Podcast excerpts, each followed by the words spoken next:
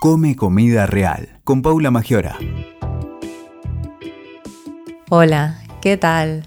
Bienvenidos, bienvenidos a un nuevo podcast de Come Comida Real. ¿Y qué te traigo hoy? Hoy te propongo que hablemos de un tema súper interesante. Es cómo reconocemos y diferenciamos un alimento de un producto, es decir, un alimento de verdad, un alimento real, de lo que es un producto o un alimento ultraprocesado. Quizá podemos empezar por definir qué es un alimento de verdad. Un alimento de verdad es un alimento que no tiene ningún procesamiento o que tiene muy poco procesamiento.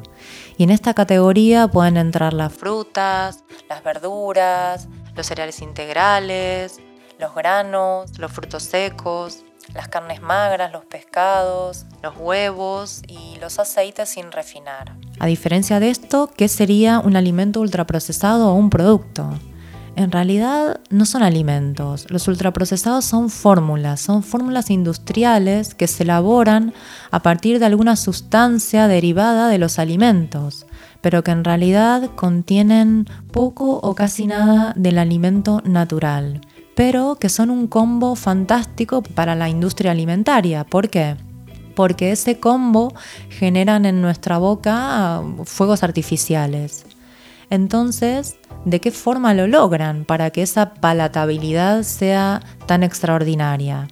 Lo logran a través de ser altos en azúcares, altos en grasas de baja calidad, altos en sal, en harinas refinadas y a todo eso le suman aditivos, colorantes y resaltadores del sabor, que hacen el combo perfecto. Pero ¿qué es lo que nos dice la Organización Mundial de la Salud sobre estos tipos de alimentos?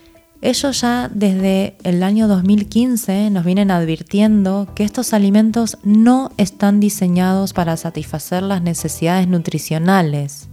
Estos alimentos, entonces, me pueden preguntar, ¿para qué los venden?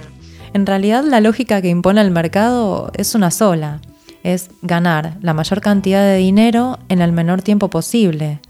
No es nutrirnos, no es cuidarnos. Y lo que generan estos tipos de alimentos en nosotros son deseos incontrolados de, consumir, de seguir consumiendo estos alimentos. Es como el no poder parar. Dominan los mecanismos que tenemos todos los seres humanos innatos sobre el control del apetito y la saciedad. Por eso son tan perjudiciales y son tan adictivos. Entonces, mm, ¿por qué empezamos a hablar de este tipo de alimentos? Porque se cuelan muchas veces en nuestras casas sin siquiera nosotros tener registro de ellos. En los últimos 30 años, triplicamos el consumo de este tipo de alimentos en casa, es decir, pasamos de consumir solo un 20% a consumir hoy en día un 60% de este tipo de alimentos. Hoy en día estos alimentos los compramos casi siempre en hipermercados, supermercados o supermercados de descuento. Es decir, ¿por qué hablamos de dónde los compramos? Porque en el lugar donde los compramos somos inocentemente influenciados.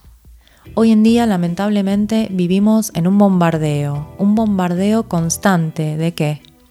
De estímulos a través de la televisión, de la radio, de internet, en la calle, inclusive en algunos eventos. Es decir, hay muy pocos lugares hoy en día que escapan a la publicidad de este tipo de alimentos. La industria alimentaria gasta muchísimo dinero en publicidad y cuenta con expertos en marketing, lamentablemente, que están de, su lado. Es decir, nosotros creemos que cada decisión que tomamos la hacemos en plena libertad y lamentablemente no hay nada más alejado de la realidad que eso. Hace poquito tiempo la publicidad se asoció a la psicología y a la neurociencia y crearon el neuromarketing. Y a través del neuromarketing hacen todo lo posible para que para influenciarnos de manera consciente o inconsciente en nuestra toma de decisiones. Es decir, no lo hacemos en plena libertad cada vez que elegimos lo que estamos consumiendo. ¿Y cómo nos afecta eso hoy? Nos afecta negativamente porque creo que hoy la mayoría de la gente sabe que están disparados todos los, los porcentajes de enfermedades no transmisibles, como es la hipertensión arterial, la diabetes, la enfermedad cardiovascular, las dilipidemias, y hay una epidemia sobre todo de qué? De sobrepeso y obesidad en adultos y en población infantil, que es aún más terrible porque claro, lo que se ve venir a futuro no es nada bueno. Entonces, Vamos a ver hoy un poquito la parte positiva, es decir, qué podemos hacer desde nuestro lugar para poder empezar a cambiar esta realidad que tenemos hoy en día. Es decir, qué es lo que te propongo hoy para poder empezar a cambiar esta realidad que tenemos. Y te propongo cuatro pasos. El primer paso es empezar por una limpieza. Siempre que queremos cambiar es importante deshacernos de lo que no va más, es decir, Podemos regalar, podemos donar, pero para cambiar hábitos la base está en lo que vamos a utilizar. Es decir, vaciamos alacenas, vaciamos neveras o heladeras y nos deshacemos de la versión de ayer para empezar hoy desde cero. Paso número 2. Hacer una compra más consciente. Es decir, cambiar los sitios de compra es también empezar a cambiar hábitos y posibles tentaciones. El marketing de las grandes superficies nos estudia a diario, como dijimos recién, y saben cómo seducirnos. Entonces te propongo empezar a cambiar por mercados, mercadillos, verdulerías, herboristerías o dietéticas, grupos de consumo. Cambiando la forma de compra, también cambiamos lo que vamos a comprar. Paso número 3. Más verduras, más vegetales y menos animales. También evitar los productos con vencimientos largos, esos productos que nunca caducan. Evitar productos con más de 5 ingredientes. No comas nada que tu bisabuela no reconocería como un alimento. Y tratar de evitar productos que tengan ingredientes indescifrables, que no sabemos ni de dónde vienen ni qué significan y que nadie tendría en su alacena. Y paso número cuatro y el último paso, que no es nada menor, es planificación. Es súper importante empezar a planificar un poquito durante el fin de semana lo que va a ser nuestra alimentación en la semana. ¿Por qué?